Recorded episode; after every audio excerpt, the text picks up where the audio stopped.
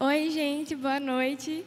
Ele já passa o microfone me deixando toda emocionada, mas eu acredito que é Deus, é o Espírito Santo que vai me usar nessa noite, amém?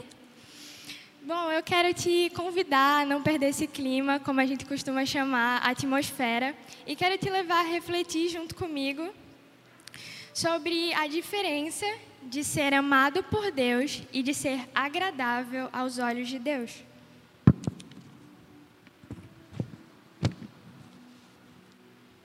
Em Lucas 15, do 11 ao 13, Jesus conta uma história que ficou muito famosa, a história do filho pródigo. Acredito que muitos aqui já ouviram essa parábola. E eu vou rapidamente sintetizar essa história para vocês e peço para que você acompanhe junto comigo. Jesus conta a história de um pai que tinha dois filhos e um desses filhos decide sair da casa do pai, deixar a presença do pai, ele reúne seus bens e vai embora. E esse filho que se retira da presença do pai, ele acaba vivendo uma aventura extremamente trágica e acaba se encontrando em um estado de extrema miséria. Então ele retorna à casa do pai, sem nada, se sentindo humilhado, e a única coisa que esse filho deseja é ser um servo do seu pai. Mas esse pai recebe esse filho de braços abertos, prepara uma grande festa, troca-lhe as sandálias e lhe dá um anel. Quando Jesus conta essa história, nós podemos nitidamente ver o paralelo disso com a nossa vida. A forma como esse relacionamento de pai e filho também se estabelece no nosso relacionamento com o nosso Pai Celestial. Porque não importa o que você fez ou o que você deixou de fazer, Deus te ama. Ele não te ama pela sua performance, Deus te ama pelo valor que você tem e você é filho. Essa identidade que a gente precisa entender para que você possa acompanhar junto comigo nesse contexto. Precisamos perceber que ser amado por Deus só depende de Deus. Ser amado por Ele só depende dele. Não importa as suas escolhas, as suas atitudes, Deus te ama. E a gente vê esse exemplo claro nessa parábola que Jesus nos conta em Lucas 15. Em João 1,12, Jesus diz: Todos que aceitam a Cristo como Senhor e Salvador são feitos filhos de Deus, adotados como filhos, coerdeiros com Jesus. Mas, embora ser amado por Deus só dependa de Deus, ser agradável aos olhos de Deus só depende de mim. O que eu conheço de Deus é proporcional ao quanto eu busco Ele. A forma como eu trato Deus é como, em contrapartida, Ele vai me tratar. Aquilo que eu colho do céu é correspondente àquilo que eu planto no céu. Tiago 4, 8. Aproximem-se de Deus e Ele se aproximará de vocês. Pecadores, limpem as mãos. E vocês que têm a mente dividida, purifiquem o coração. Ei, pecadores, limpem-se, purifiquem-se, aproximem de Deus e Deus se aproximará de você. Percebe que existe uma reciprocidade? A mensagem acaba sendo muito clara nesse sentido. A forma como nos aproximamos de Deus é como, em contrapartida, Ele vai nos aproximar. É importante entender que todos nós somos iguais. Todos nós estamos destituídos da glória dele. Romanos 3, 23, porque todos pecaram e destituídos estão da glória de Deus. Todos aqui se encontram nesse nível de igualdade e recebem o mesmo amor, o mesmo amor do Pai. Mas preste atenção no que eu vou te dizer. Existem filhos que têm mais intimidade com o Pai do que outros. Existem filhos que agradam mais ao pai do que outros. Existem filhos que deixam o pai mais feliz do que outros. Isso depende do pai? Não. Isso só depende dos filhos. Do quanto que os filhos dedicam tempo ao pai, do quanto, do quanto que os filhos querem conversar com o pai, do quanto que os filhos obedecem o pai. Existem coisas que a gente só consegue viver no céu, viver do céu sobre a nossa vida, quando a gente busca o céu. A forma como nós buscamos Deus é como Ele vai se revelar na nossa vida. 2 Samuel 2,30. 1 Samuel, aliás. 1 Samuel 2,30. Portanto, diz o Senhor, Deus de Israel: Na verdade, tinha falado eu que a tua casa e a casa do teu pai andariam diante de mim perpetuamente. Porém, agora diz o Senhor: longe de mim tal coisa, porque eu honrarei aqueles que me honram e eu desprezarei aqueles que me desprezam. Continua acompanhando comigo em Mateus 10, 32 ao 33. Vai estar aparecendo aqui no Data Show. Olha só o que Jesus diz: Quem, pois, me confessar diante dos homens, eu também o confessarei diante do meu Pai que está nos céus. Mas aquele que me nega diante dos homens, eu também o negarei diante do meu Pai que está no céu. Existe uma reciprocidade como em qualquer outro relacionamento. Aqueles relacionamentos saudáveis são baseados em um respeito mútuo, em um desejo mútuo, em um amor mútuo, aquilo que vai também volta.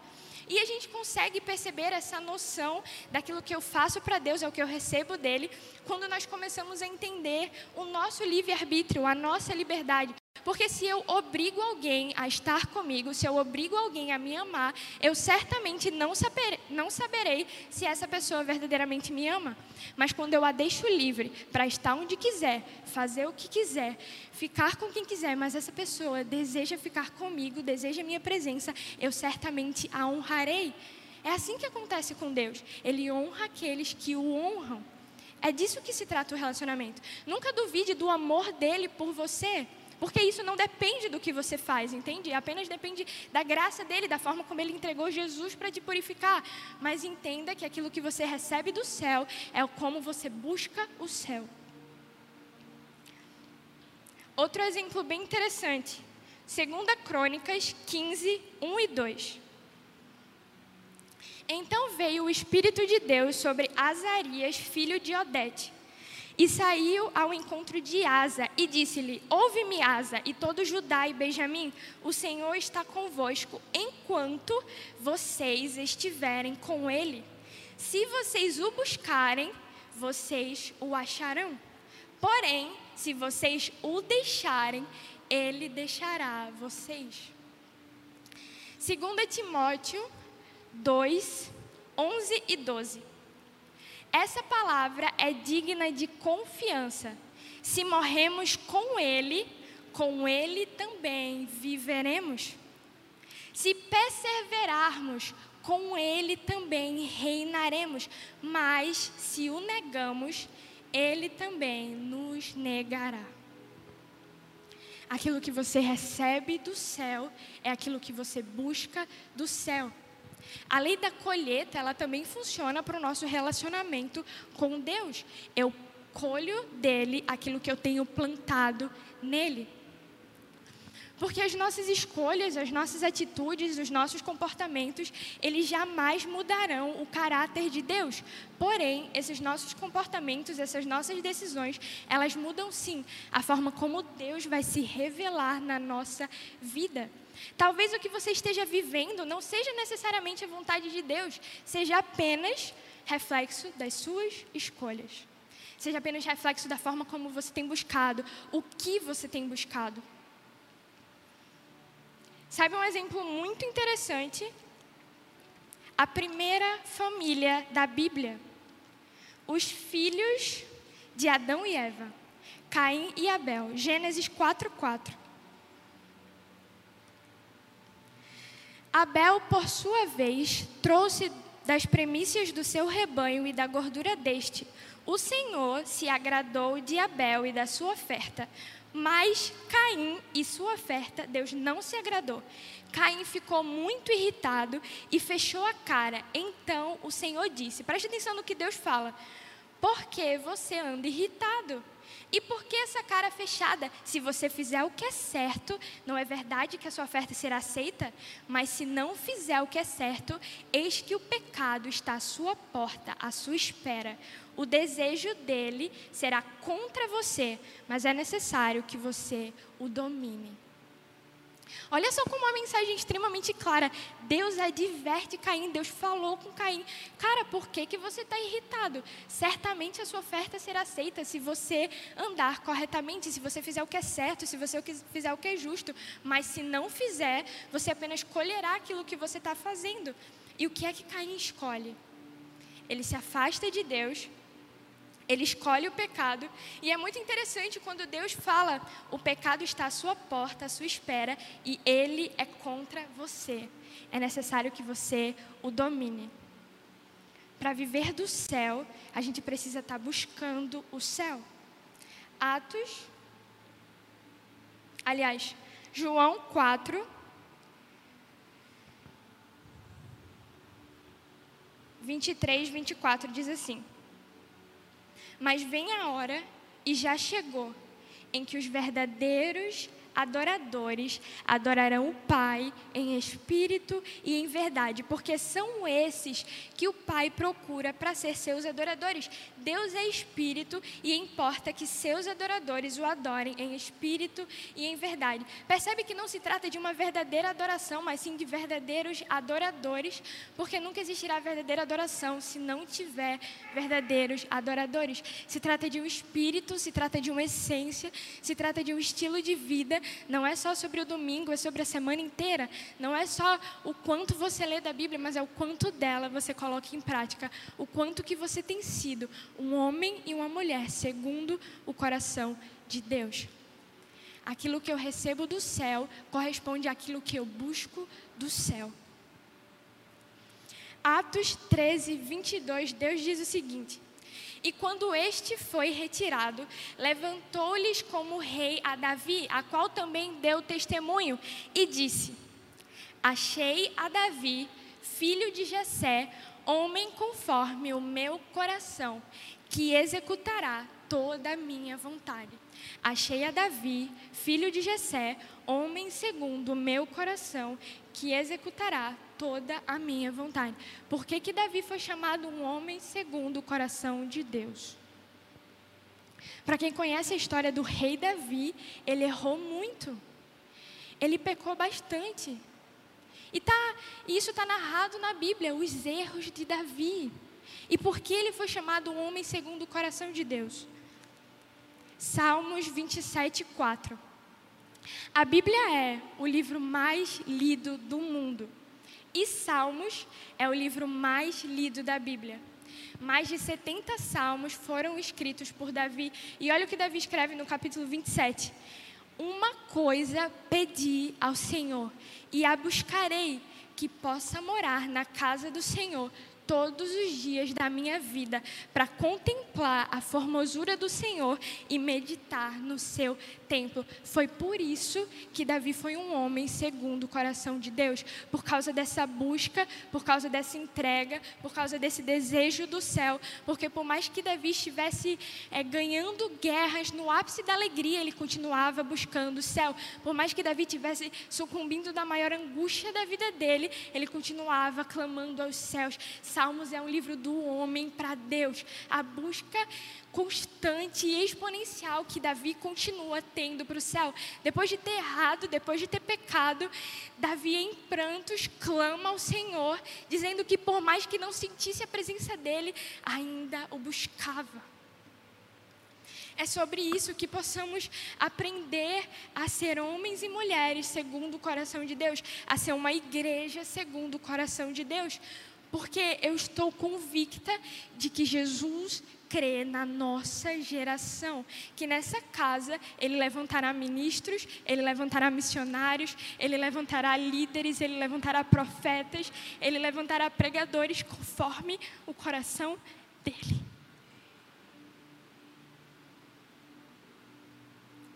Você quer resposta?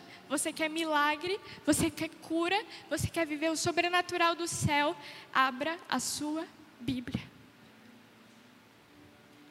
Você consegue entender essa perspectiva de relacionamento? O fato de que Jesus Cristo, Jesus Cristo quer ser o seu melhor amigo.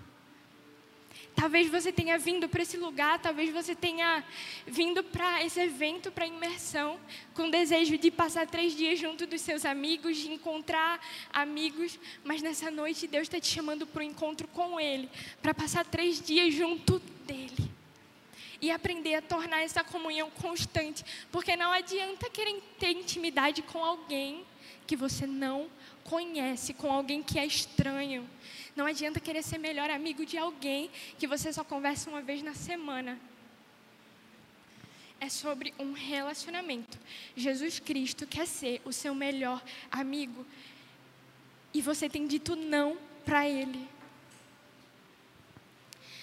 Estando nele, nós temos a plena certeza de que jamais seremos decepcionados. Muito pelo contrário, ele nos dará muito mais do que desejamos. Estando com ele, nós temos a certeza que encontraremos a verdadeira paz, a verdadeira alegria. Encontraremos conselhos e tendo a certeza de que a direção que ele der é a direção do sucesso da nossa vida.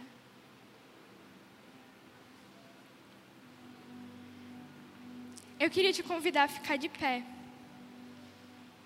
Não perca esse clima, continua meditando junto comigo e se existe algo no seu coração que Deus não pode ter, então você nunca viverá o melhor de Deus. Se existe algo no seu coração que Deus não pode ter, então você nunca viverá o avivamento, porque Deus porque você nunca terá tudo de Deus enquanto que Deus não tiver tudo de você. E entenda, não estou falando sobre largar tudo e ser missionário na África. Se esse for o seu chamado, se for o seu propósito, glória a Deus por isso. Mas o que eu quero que você reflita junto comigo é sobre colocar Deus no centro. Porque ou ele tem total importância, ou Deus não tem importância nenhuma. Ou ele é tudo, ou ele não é nada. Ou você é frio, ou você é quente. Se fores morno, vomitar-te-ei da minha boca, diz o Senhor. Buscai o reino dos céus, e todas as coisas vos serão acrescentadas. Todos os todo bem coopera para aqueles que amam a Deus e que são chamados segundo o seu propósito. Quando eu honro o céu, Deus me honra. Amém. Que nessa noite a gente possa desejar o céu, que a partir de hoje o nosso coração possa clamar por tudo aquilo que é celestial, porque às vezes a gente se prende muito essas coisas na terra.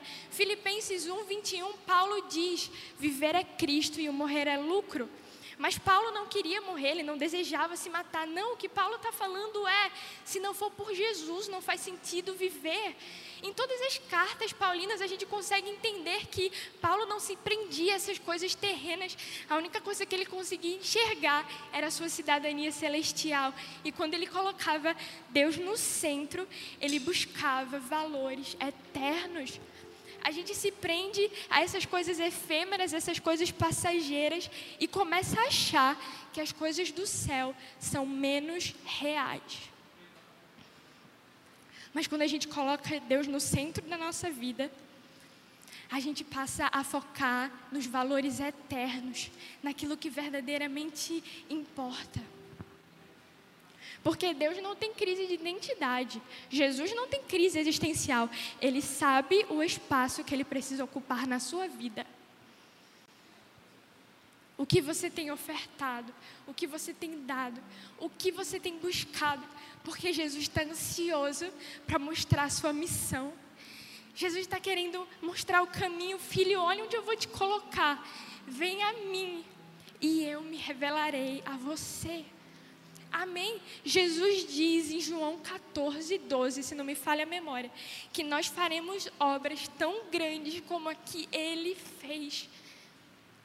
Como eu vou fazer obras tão grandes como a que você fez, Jesus? Esteja do meu lado e eu vou te mostrar. Amém. Curve a sua cabeça, coloque a mão no seu coração e faça essa oração junto comigo. Pai, nós estamos aqui na tua presença, nós estamos aqui na tua casa, no teu templo te buscando, Senhor. Olha só esses jovens, esses adolescentes que numa sexta-feira à noite decidiram estar no teu templo, te buscando, Pai, que nessa noite o céu desça na terra através das nossas vidas. Pai, que hoje tu possa se revelar e que nessa noite tu possa derramar o teu espírito levantando nesse lugar ministros Pai, a tua igreja tem cantado sobre ser incendiado pela tua palavra. Então vem, Senhor, inunda o nosso coração, nos faz entender cada vez mais a tua palavra, nos faz mergulhar em ti, Senhor. Nós estamos te buscando, nós estamos te desejando e nós temos a certeza que esse é o caminho certo e que tu vai se revelar na nossa vida. Em teu nome, amém.